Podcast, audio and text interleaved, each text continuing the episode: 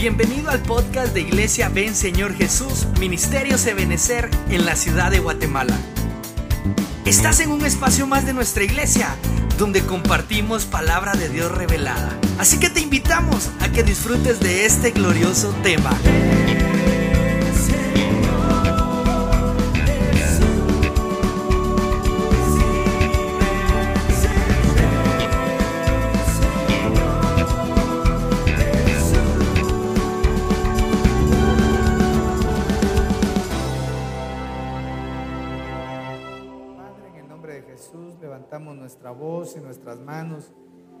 Actitud, Señor, de necesitados, pero al mismo tiempo en una actitud de que sabemos que nuestra ayuda viene del cielo. Nos convenimos orando por las necesidades escritas en este cuaderno, por las necesidades de mis hermanos que han levantado sus manos, por aquellos siervos y siervas, hombres y mujeres que están con enfermedades en sus casas, que han estado, Señor, siendo golpeados por este tipo de situaciones y aún por aquellos que se han quedado de familiares que han partido a tu presencia. Te clamamos misericordia, Señor, en el nombre de Jesús.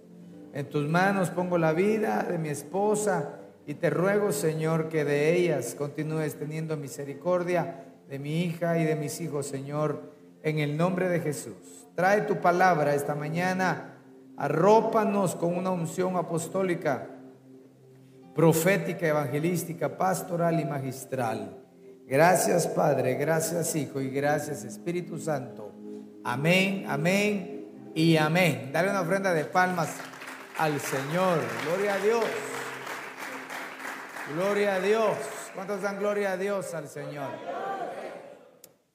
Quisiera esta mañana eh, trasladarle este mensaje que el Señor puso en mi corazón, al cual le pusimos por nombre gracia a vosotros. Indudablemente, sin la gracia del Señor, hermano, la vida es complicada, ¿verdad? Eh, pero con la gracia del Señor, seguramente vamos a poder ir avanzando paso a paso hasta alcanzar aquello para lo cual Dios nos alcanzó pero que en medio de ese tramo, ¿verdad, mis amados hermanos, hasta llegar a esa estatura, hay cosas que a veces nos desvanecen la gracia de Dios sobre nuestra vida. Para eso vamos a leer la epístola a los hebreos o la carta, ¿verdad? Que es lo mismo, capítulo 4, verso 16, dice, por tanto, acerquémonos con confianza al trono de la gracia. ¿Cuántos dan gloria a Dios? por esa palabra tan hermosa. Quiere decir que la gracia no solamente es una investidura sobre la vida del pueblo del Señor, sino que la gracia tiene un trono, tiene un lugar donde se sienta, ¿verdad? La gracia del Señor. Obviamente sabemos que la gracia materializada o personificada es del Señor Jesucristo, pero la gracia tiene un trono. Es decir, eh, la gracia está sentada en su trono. Entonces yo y tú debemos acudir al trono. No sé si me voy a entender.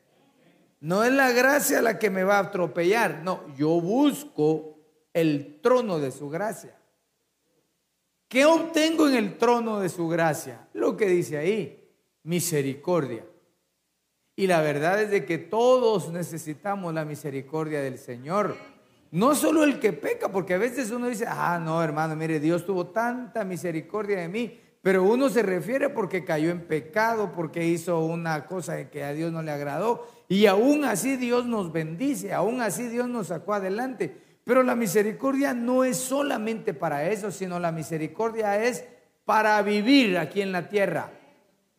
Por eso decía el salmista, mejor es tu misericordia que la vida misma.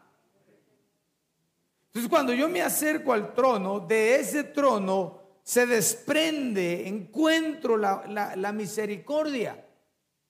Y entonces allí también encuentro, dice, la gracia para la ayuda oportuna. Hermano, la verdad es de que yo, yo conozco personas que ayudan a la gente y que Dios los bendiga abundantemente. Y conozco a otros que les gusta ayudar, pero en el momento que ellos quieren. Y realmente, hermano, yo creo que no hay mejor ayuda que la que se da en el momento oportuno. Entonces Dios tiene un trono, de ese trono viene la gracia y en la gracia obtenemos la ayuda que necesitamos para nuestras vidas. Por ejemplo, yo no sé si tú estás pasando alguna situación difícil, no caótica, no en pecado, aunque si hay alguien, pues aquí está el trono de su gracia, la gracia del Señor. Pero cualquiera que sea tu situación, eh, quiero recordarte que hay una gracia que te puede ayudar a ti esta mañana a salir de cualquier situación. De tal forma, hermano, que cuando esa ayuda de Dios llegue, es en el momento que tú y yo la necesitamos. ¿Habrá alguien que tenga alguna necesidad hoy? Entonces, si tú crees a la palabra, la ayuda va a venir a tu vida, a auxiliarte. Pero ¿cómo? Acercándome al trono de su gracia. ¿Y cómo me acerco al trono de su gracia? Confiadamente, con confianza. Yo sé que en el trono de su gracia, ahí voy a obtener el favor del Señor, porque somos hijos de Dios. Tenemos herencia, tenemos promesa, hay pacto para aquellos que hemos creído en Cristo. Entonces puedo llegar confiadamente, decirle, Señor, aquí está mi vida, Padre, yo tengo una necesidad, tengo una tristeza, tengo un problema. Señor, ayúdame. Y entonces si nos acercamos con confianza a ese trono, de ese trono va a salir la ayuda para ti. Si tú lo crees, dale una ofrenda de palmas al Señor. ¿Cuántos dan gloria a Dios? Hermanos amados, realmente necesitamos la ayuda divina. Necesitamos la ayuda. Y cuando yo veo la Biblia, y vamos a examinar qué, qué, Dios quiso decir con la palabra gracia en la escritura. Por ejemplo, en el Antiguo Testamento, la palabra que se utiliza en hebreo es gen, gen, con J, gen. Y esa palabra quiere decir misericordia, quiere decir agradar. Entonces, desde tiempos antiguos, Dios ha tenido un plan de misericordia para sus hijos. Dios ha tenido un plan de misericordia para toda la humanidad. Y en ese plan incluye que nosotros estemos agradando al Señor. En la vida conyugal, los esposos deberíamos procurar querer agradar a nuestro cónyuge. Como padres deberíamos procurar agradar a nuestros hijos y los hijos agradar a los padres.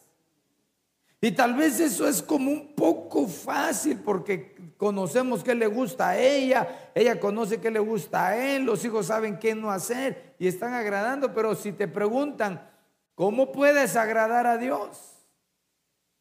¿Cómo encajamos en aquello que diga yo, bueno, voy a oír una voz del cielo que diga, he ahí mi Hijo amado, en quien tengo complacencia, en quien me agrado por lo que piensa, por la forma en la que actúa, por la forma en la que vive, en la que camina.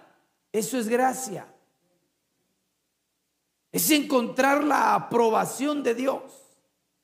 En el Nuevo Testamento, la palabra gracia es charis, de donde se desprende eh, carismas, ¿verdad?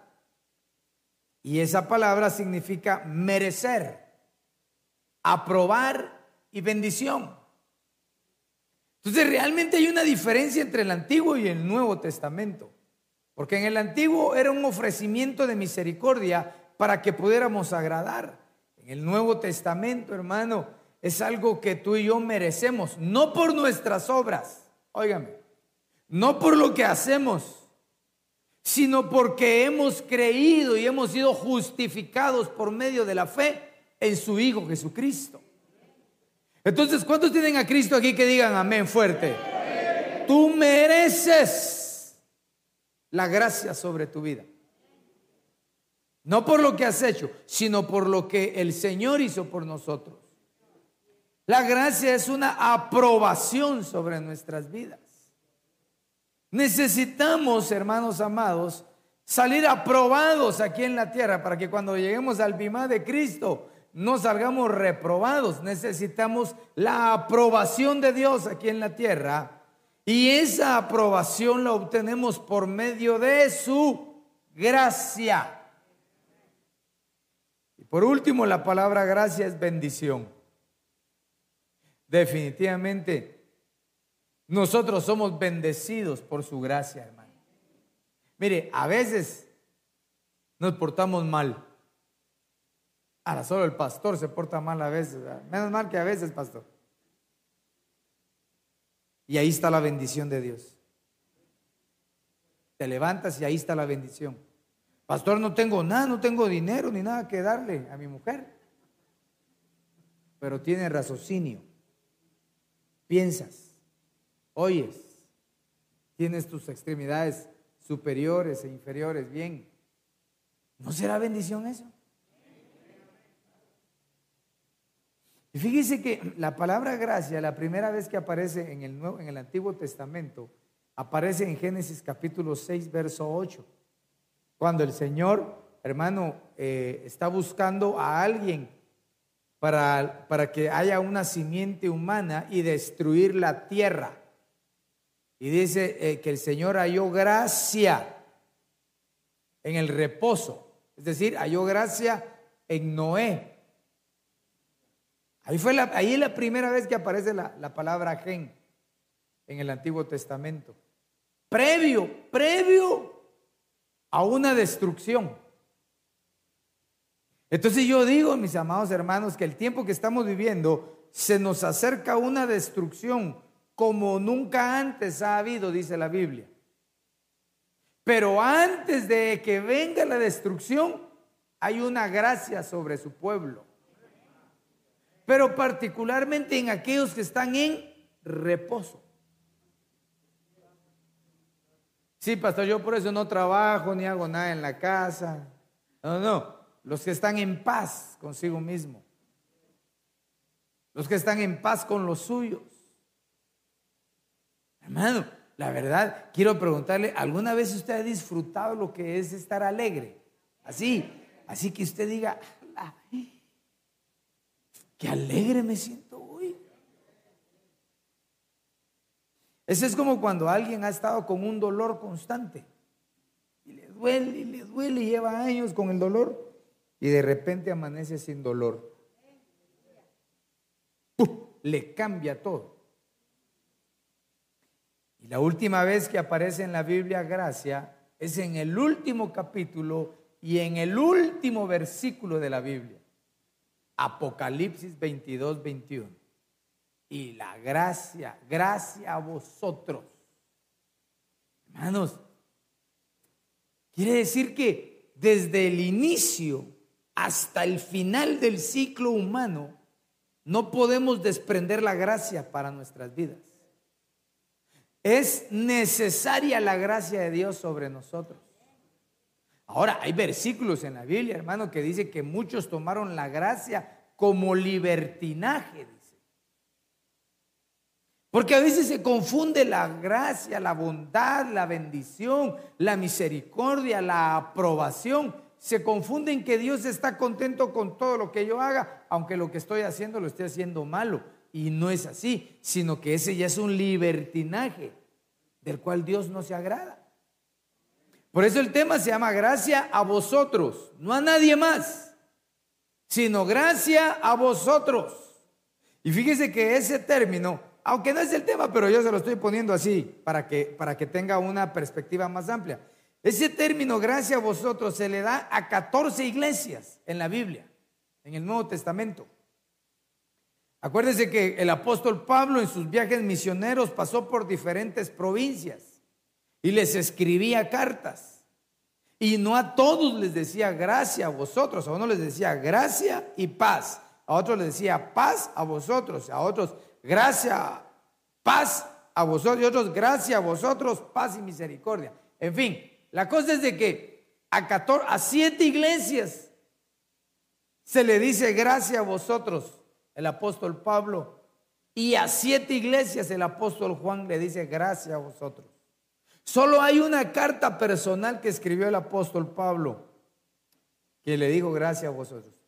Por ejemplo, la primera iglesia que estaba en la provincia, en la provincia, ¿verdad? En el estado de Roma, a ella le dijo gracias a vosotros.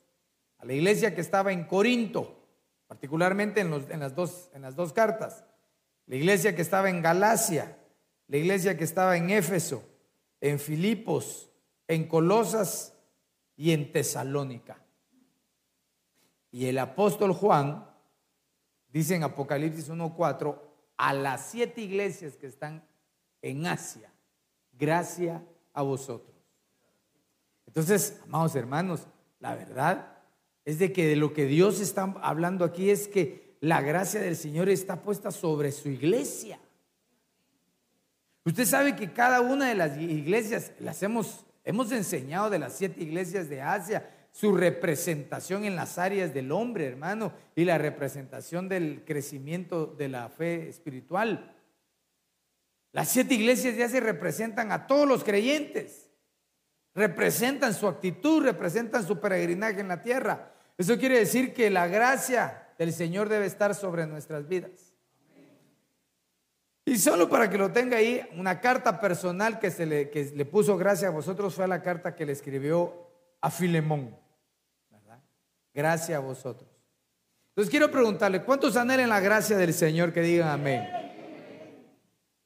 Porque no soy malcriado, no digo que hay cuando no hay gracia, ¿verdad? Hay sin gracia.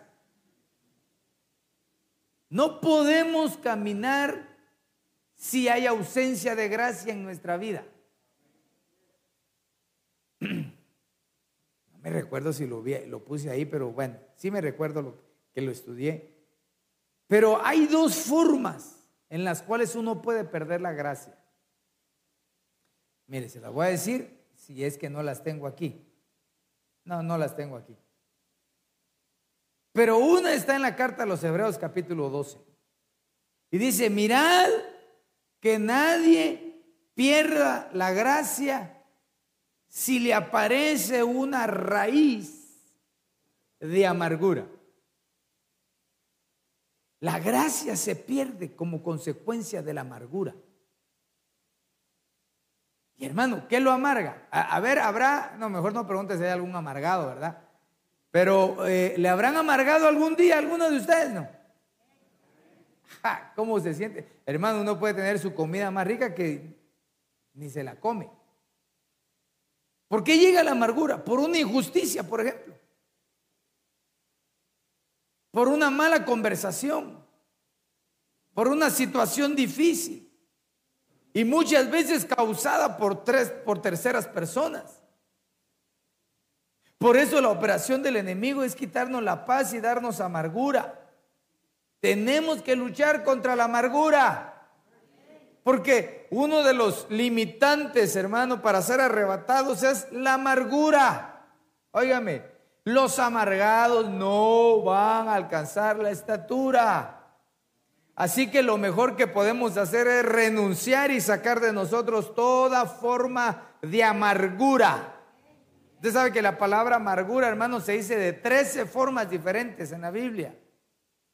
Y cada una de ellas representa situaciones conflictivas que pasamos nosotros, rebeliones, consecuencias, alejamiento, hermano. 13 formas de decir amargura. Y se puede perder la gracia. Y si perdemos la gracia, perdimos todo. Eso es como he dicho yo, hermano. Las hermanas, que Dios bendiga a las hermanas que están aquí, las que nos están viendo también, ¿verdad? La gracia del Señor les endulza el rostro. Pero cuando hay una amargura, hermano, Hulk se queda atrás. Dígame usted si no le cambia el rostro a uno. Antes con la cabeza, con la frente bien tilín, te dijera yo, hermano. Y ahora con una gran W aquí, ¿verdad, hermano?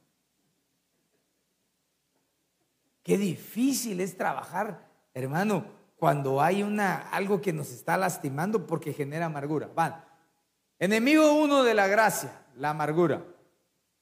Renunciamos a las amarguras en el nombre de Jesús.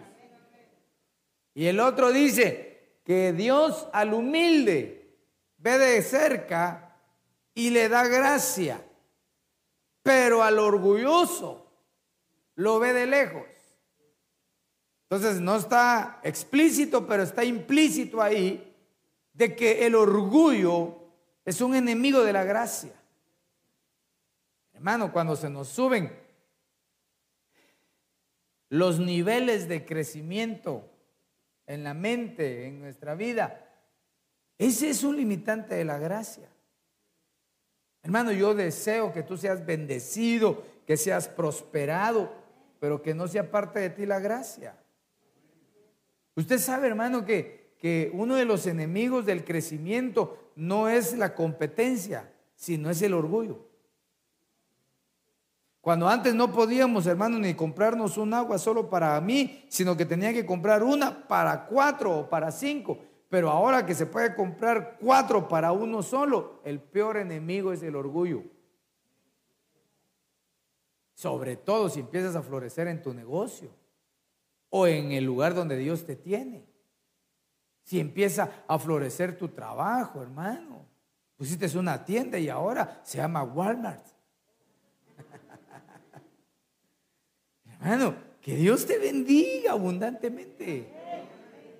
Pero no demos lugar al orgullo porque el orgullo quita la gracia. Y mire usted, la gracia, como le digo, embellece el rostro y uno se puede percatar en la mirada, en la forma de andar, en el desaire. Por eso es que hacen broma, ¿verdad? Que las mujeres hacen así. Pero realmente el que es orgulloso ni siquiera tiene que ser así, solo con el aire que deja en el camino. Se siente. Pero de esos, primero Dios no hay aquí, ¿verdad? Bueno, gloria a Dios. Entremos al tema, pues. ¿En qué me ayuda la gracia de Dios? Entonces, yo necesito la gracia del Señor. ¿Cuántos pueden decir conmigo? Yo necesito la gracia de Dios sobre mi vida. La necesitamos.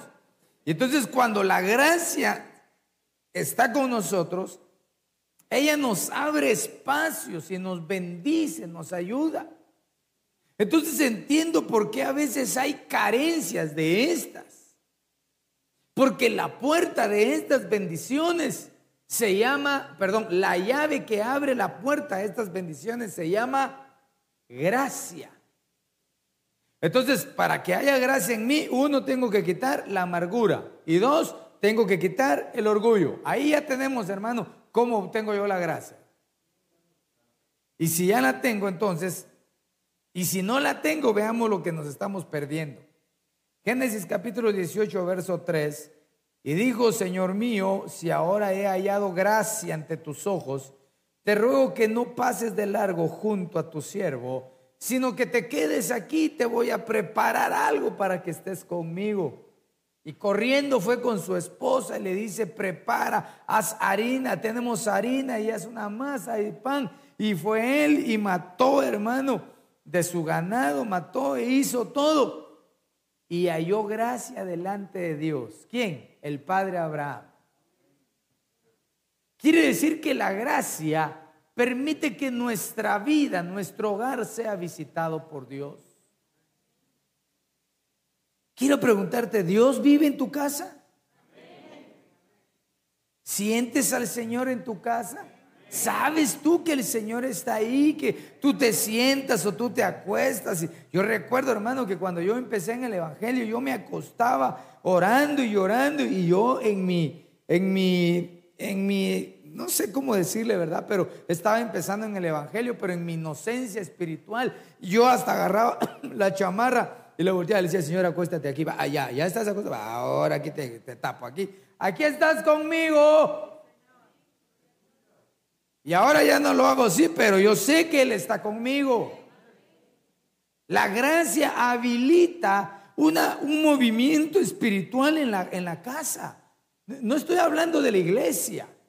Aunque lo puedo aplicar, pero esta mañana lo quiero aplicar a tu casa, a mi casa, al cuarto, a la alcoba.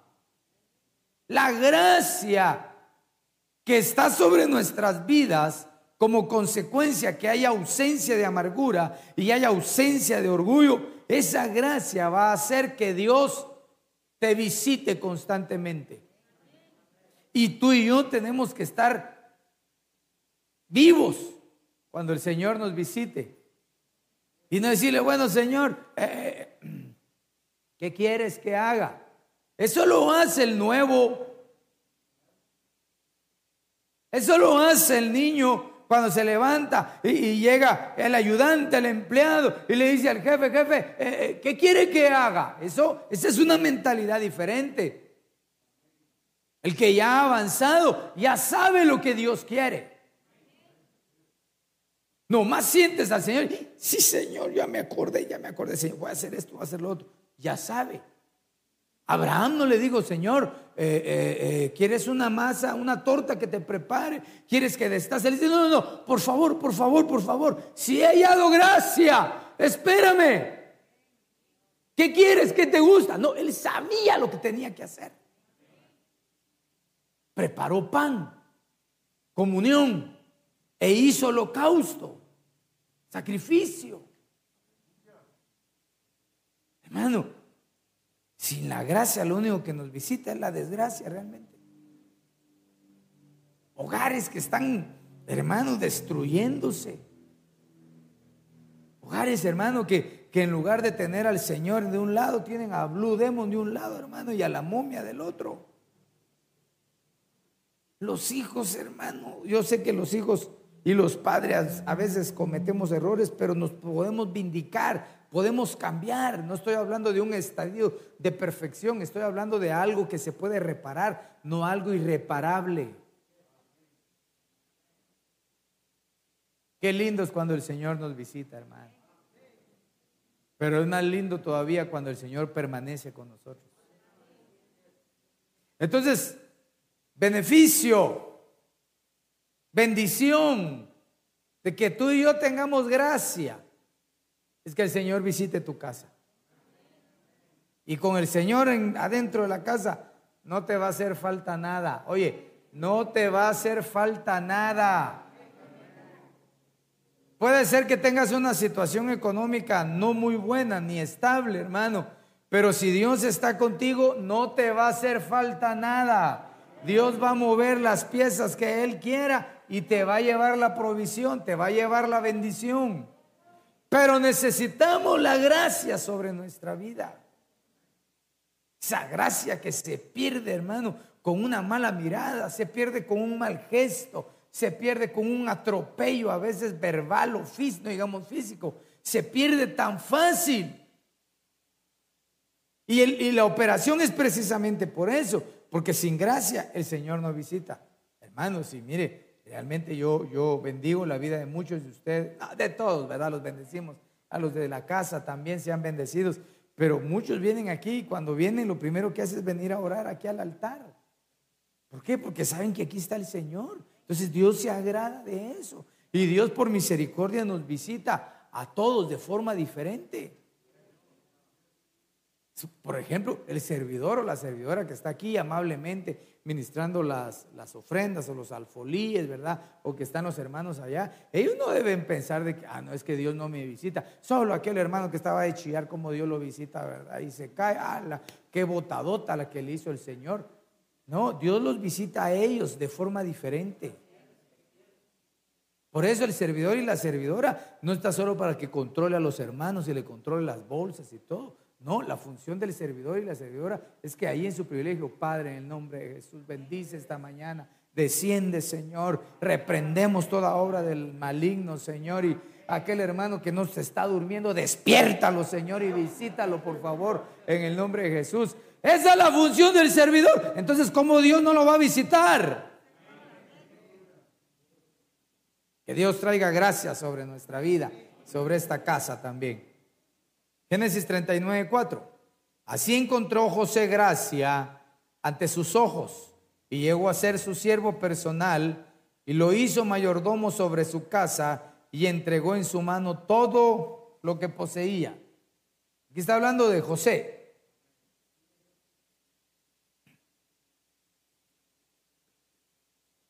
Cuando uno ve la vida de José, ve que él pasó muchas cosas difíciles en la vida. Era amado de su padre y su padre hasta le, puso una túnica de colores representativa del consentido, ¿verdad? Y entonces, como todos lo sabían, era una cultura, él también lo sabía, sabía que a la hora de portarla, eh, sus hermanos también iban a ser agresivos con él, pero no le importó. Él se puso la vestidura de hijo amado. Tú debes ponerte la vestidura de hijo amado, hermano. Si Dios te está bendiciendo, recibe la bendición. No digas como algunos, ay hermano, ves que mire, Dios me está bendiciendo tanto, pero a mí me da pena por los hermanos. Pero ¿por qué te da pena? Fíjese, pastor, que eh, eh, compré un mi carro, pero ay, si lo llevo a la iglesia, ¿qué van a decir los hermanos? Que Dios te está bendiciendo. O, o va a decir usted algo más. No, ¿verdad que vamos a decir, ah, gloria a Dios, sigue bendiciendo a José? Es más, voy a orar por ese carro para que me dé Dios a mí el mío. Pero a veces así nos enseñaron a nosotros. Si compras algo, que no te miren los hermanos con las bolsas, porque, uy, ¿qué van a decir? Pero ¿qué tiene que decir uno? Por alguna razón Dios te bendice. Y la gracia que fue adquiriendo José fue porque a pesar de que tuvo que enfrentarse a sus hermanos celosos, los hermanos lo metieron a la cisterna, lo sacaron de la cisterna y lo vendieron a los mercaderes. De ahí lo vendieron como esclavo. Y estuvo, bueno, aquí estuvo en la casa de Potifar antes de llegar a la cárcel y después llegar al palacio. Él no le halló despropósito a lo que estaba haciendo. ¿Se imagina, hermano, un guatemalteco que, eh, creció sin mamá porque se murió? Chiquito, los hermanos no lo querían. Es más, lo vendieron. Es más, lo pusieron en venta en el mercado como esclavo. Hermanos, y a veces solo porque no se habla, porque tiene un hermano fuera de matrimonio, el papá hace años, hermano, todo resentido y amargado. Esa no es mi raza.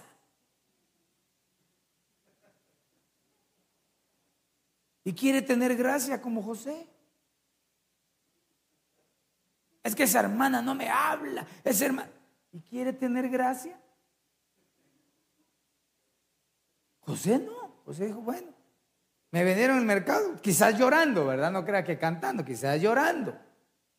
Pero cuando llegó con Potifar, otro resentido social, vengo de mala familia, malos hermanos me vendieron, ah, pues este señor me las va a pagar. Ah, y como me dio las llaves de todo, le voy a hacer gavetazo resentida la gente, hermano. Pero José no. Al contrario, puso todo su esfuerzo en trabajar, en hacer bien las cosas. Hermano, si la vida no te ha tratado bien, como decía aquel, si la vida te da limones,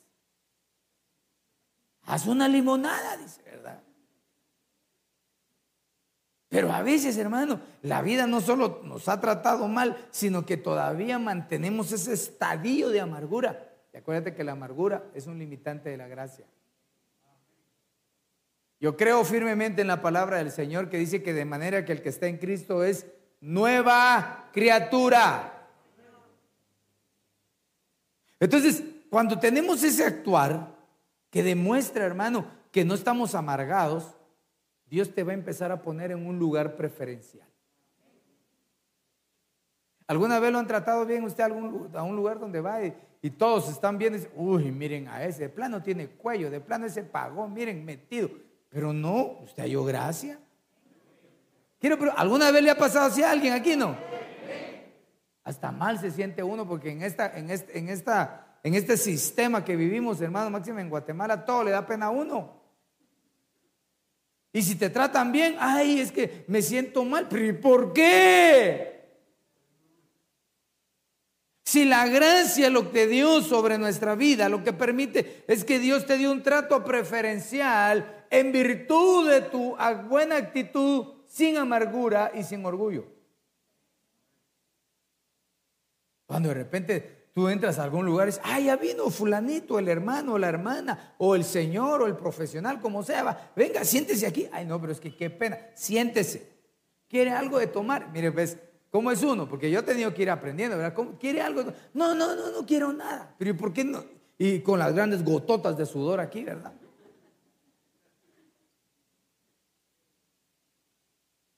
Quiero decirte algo, hay mucha gente que quiere bendecirnos, quiere bendecirte, hay mucha gente. Yo antes hacía, hermano, eh, hermano, ¿quiere algo? No, gracias. Ahora le digo, ¿quiere algo? Gracias.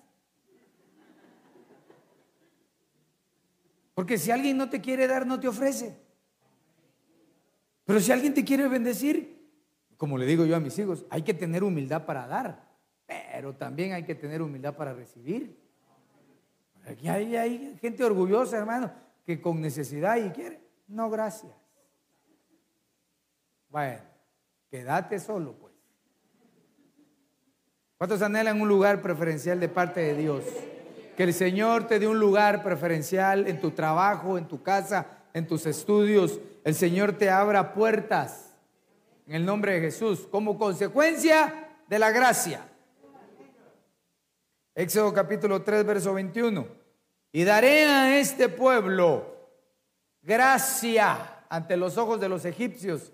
Y sucederá que cuando os vayáis, no os iréis con las manos vacías este, este, este para, bueno, para mí, hermano, este es un versículo profético en todos los tiempos. Yo cuando lo leí decía, Señor, ¿y si me voy de este lugar? Decía yo. Pues no me voy con las manos vacías, decía yo. Y si cuando tú vengas, ¿cómo nos vamos a ir? No nos vamos a ir con las manos vacías. Hermano, tener la gracia es obtener una provisión adicional a lo que ya es tuyo. Como digo yo, eh, si alguien te quiere bendecir, si alguien te bendice, cuando uno tiene necesidad, hermano, te hacen falta 100 quetzales y alguien te los da, ¿cómo lo sientes tú? Contésteme pues, hombre, o nunca le ha pasado, o nunca ha tenido necesidad usted. Vaya, y cuando se los dan, ¿cómo se siente? Ah. Pero si digamos usted no tiene necesidad y de todos modos le dan 100 quetzales, ¿cómo se siente? Ah, más chilero, dice la hermana. ¿Ah? Gracia, gracia. La gracia de Dios es algo que nos debe de, de arropar en nuestra vida, hermano. Pero tenemos que luchar para que esa gracia no se pierda en nosotros. Yo le cuento, hermano, y es verdad lo que yo le digo. Conocí hace muchos años hermanitas que eran un amor, pero óigame, un amor cuando recibían a los hermanos como servidores en, en la entrada de la iglesia, hermano. Y a los años se convirtieron en un terror. ¡Hala, hermano! Pero era impresionante el cambio. ¿Cuántos sirven en esta iglesia? ¿Todavía eres un amor? Volver a preguntar porque como que no me oyeron, fíjese. ¿Todavía eres un amor? te vas a convertir en un terror. Ya no sirve igual. Mire, hoy no va a tener privilegio porque faltó. Mire, váyase para allá. Ese es un, ese es un problema, pero está perdiendo la gracia. Está perdiendo la gracia. El privilegio no, no te da gracia, la gracia te otorga un privilegio es diferente. Y entonces, en la gracia te da una provisión adicional. No solo te vas de viaje, sino que te dan, no te vas con las manos vacías. Pero qué triste, hermano, es salir con las manos vacías. Yo recuerdo, hermano, que cuando eh, en el último trabajo que tuve secular, cuando yo empecé a trabajar ahí, estaba jovencito. Creo que entré como de 24 años ahí. No tenía nada. Cuando entré no tenía más que ganas de trabajar. Nada, hermano, no tenía nada. Y de repente el Señor me llama al tiempo completo. Y le digo al dueño de la empresa, bueno, mira, me voy a ir y necesito mi dinero. Creo que, creo yo que cumplí este año ocho años a tiempo completo. Estoy esperando que me den un centavo de mi tiempo. Y entonces me dijo, no, no te puedo dar nada, así que eh, mucho gusto, pues me así me. Pero yo estaba contento porque me iba a venir a tiempo completo aquí. Y entonces me acerqué a la que era nuestra secretaria, ¿verdad? Y le digo yo, mire, yo me voy contento, le dije. ¿Cómo se va a ir contento si no llevan nada? Ah, bien, llevo bastante. Llevo bastante. Porque cuando yo vine aquí, le dije yo, solo tenía un hijo, le dije. Mire por dónde empecé yo, ¿verdad? Ahorita que me voy, tengo dos hijos. Le Cuando vine aquí no tenía ni una casa. Ahora tengo dos casas. Cuando vine aquí entré a Piele y me voy con dos carros. Estoy hablando de lo material. Aunque no me dé nada. Pero Dios me ha pagado todo. Entonces, todo depende cómo uno, hermano, se deja investir por la gracia del Señor. Y cualquiera diría, no, es que usted perdió y no sabe cuánto dejé, hermano. Dejé bastante dinero, pero no me ha hecho falta, Dios nos ha bendecido. La gracia te otorga una provisión adicional. Sigamos pues.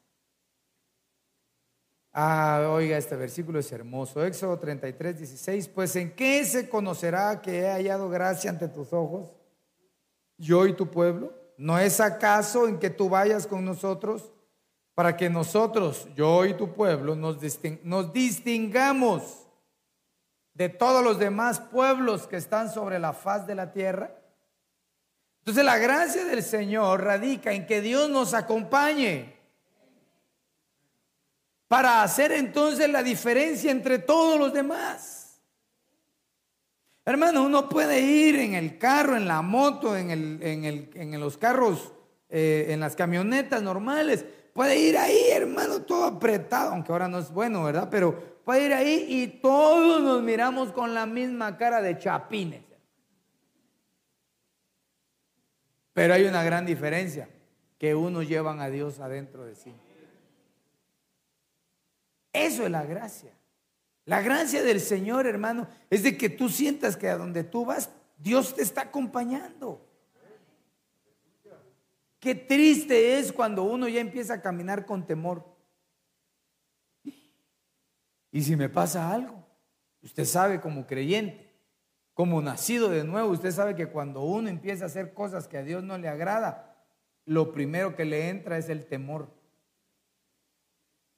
Porque tenemos la plena convicción estando en orden, todas las cosas ayudan a bien a los que aman al Señor.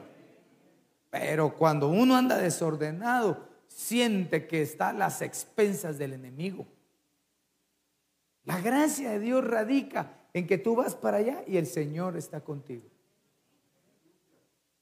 Hermano, como decíamos la vez anterior, si Dios no estuviera en esta casa, entonces nuestras reuniones no tendrían ningún sentido. Pero Dios está en medio de esta casa, Dios está en medio de nosotros. Entonces seguramente que sí tiene una lógica estar reunidos. ¿Por qué? Porque Dios nos acompaña. Hermano, es una bendición decir, vamos a hacer tal cosa y vemos el respaldo del Señor. ¿Por qué? Porque hay gracia. ¿Cuánta gente no quiere hacer algo, hermano? Y dice, ah, como a aquel le fue bien, a mí me va a ir bien. Que si no le va bien, porque esto no es cuestión de competencia, esto no es cuestión de yo quiero, esto es cuestión de la gracia del Señor sobre nuestras vidas. Que nunca se aparte de nosotros la gracia de Él, hermano. Entonces, para eso tenemos que renunciar a qué dijimos primero? A la amargura. Y siguiente, al orgullo. Hay que pelear con eso. Conclusión. Primera de Pedro 5:10. Y después de que haya sufrido un poco de tiempo, ¿habrá alguien que esté sufriendo, hermano? Le va a ser un poco de tiempo nada más. El Dios de toda gracia, que os llamó a su gloria eterna en Cristo, Él mismo os perfeccionará, afirmará, fortalecerá y establecerá. Los cuatro pilares. El orden es importante, aunque yo creo que aquí me está hablando de final al principio. Primero nos establecemos, nos fortalecemos, nos afirmamos y llegamos a la perfección. ¿Cómo? Por medio de la gracia del Señor. El sufrimiento trae consigo a veces la amargura en la mente y en los corazones de la gente. Ya falta que el creyente se somate el pecho, ¿verdad? Y diga, por mi culpa, por mi culpa, por mi gran culpa estoy sufriendo. ¿Y la gracia, pues? ¿Y la gracia del Señor? Toda gracia, de toda gracia, Él es Dios. La verdad es de que el creyente debería estar reconciliando constantemente con Dios. Eso nos habilitaría el mantener activa la gracia en nuestra vida, en nuestra casa. Nos haría volver entonces a la humildad, alejando el orgullo. Nos haría, hermano, personas justas, agradecidas, alejando entonces la amargura de nosotros. Tú no le caes bien a las personas porque eres bonito o bonita. Tú le caes bien a las personas porque creo que lo que tienes es la gracia del Señor. ¿Cuántos anhelan de esa gracia poderosa? Ponte de pie vamos a pedirle al Señor que nos envista de esa gracia. En el siguiente servicio vamos a ver otras bendiciones. Hoy vimos las del Antiguo Testamento. Vamos a ver las del Nuevo Testamento en el siguiente servicio. Pero la gracia suaviza el alma. Cuando uno está enojado o amargado, se aturde la mente. ¿Cómo salgo de ese aturdamiento? Con la gracia. ¿Se acuerda el primer versículo? Acercaos confiadamente al trono de su gracia. Y ahí encontraremos la gracia y el oportuno socorro o la ayuda oportuna. Cualquiera que sea tu situación, aquí está el Señor esta mañana. Padre, en el nombre de Jesús. Derrama de tu gracia sobre nuestras vidas. Ahí en tu casa, dile, Señor, derrama de tu gracia, Señor Jesús. Sacamos de entre nosotros toda forma de amargura, toda raíz que se quiera formar de amargura, la desechamos, la sacamos injusticias, dolores del pasado, acusaciones injustificadas. Todo eso, sácalo esta mañana en el nombre de Jesús. Que no haya ni siquiera un residuo de amargura dentro de ti porque ella detendrá la gracia y la gracia trae con ella muchas bendiciones. Renunciamos a la amargura. Dile, Señor, yo renuncio a toda amargura, a toda, a toda tristeza del pasado. a toda injusticia que me han hecho. Señor, yo lo pongo a tus pies esta mañana en el nombre de Jesús. Yo no quiero tener amargura. Señor, en mi mente, en mi corazón. No, no, no. Yo, yo me despojo de la amargura. En el nombre de Jesús. Pero también, Señor, toda forma de orgullo, de ego, de vanidad, yo desecho de mi vida toda vanidad, todo egocentrismo, todo orgullo, todo aquello que me he apropiado la gloria. No, Señor, a ti la gloria, a ti la honra por todo lo que hemos alcanzado. Dile al Señor, Señor, yo me despojo, me despojo delante de ti, Padre. Yo vine sin nada a este mundo y sin nada volveremos a ti, porque todo es tuyo, Señor.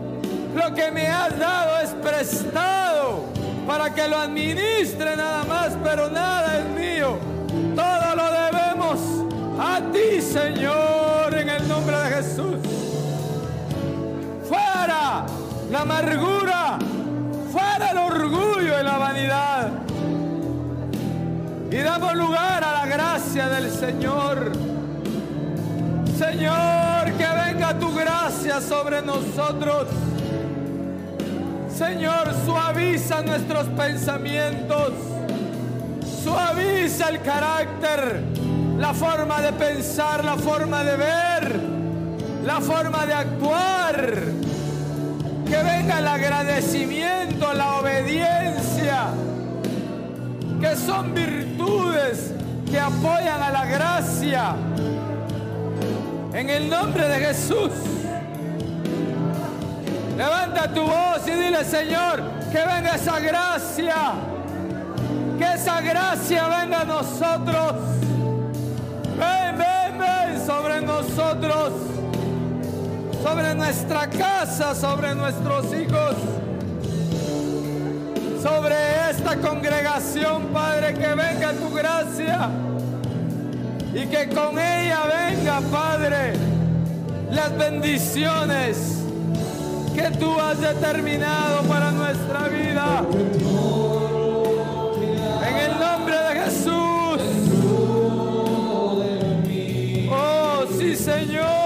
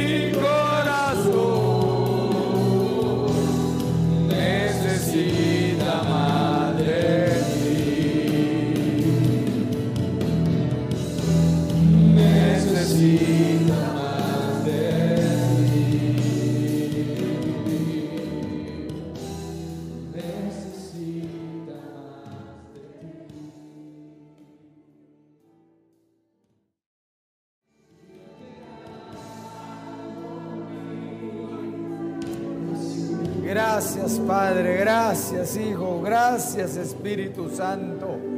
Gracias por este momento, por tu presencia, Señor. En tus manos ponemos la vida de Dayana Rosales, Señor. Que tu bendición sea sobre su vida en este nuevo año, Padre. Y de igual manera te pido que lleves con paz y con bendición a tu pueblo, a sus hogares. Que tu gracia, Señor, nos acompañe, nos arrope y que confiadamente nos acerquemos al trono de tu gracia. Bendice al pueblo que está en su casa, a todos aquellos que están al alcance de nuestra voz. Sean hoy bendecidos de igual manera.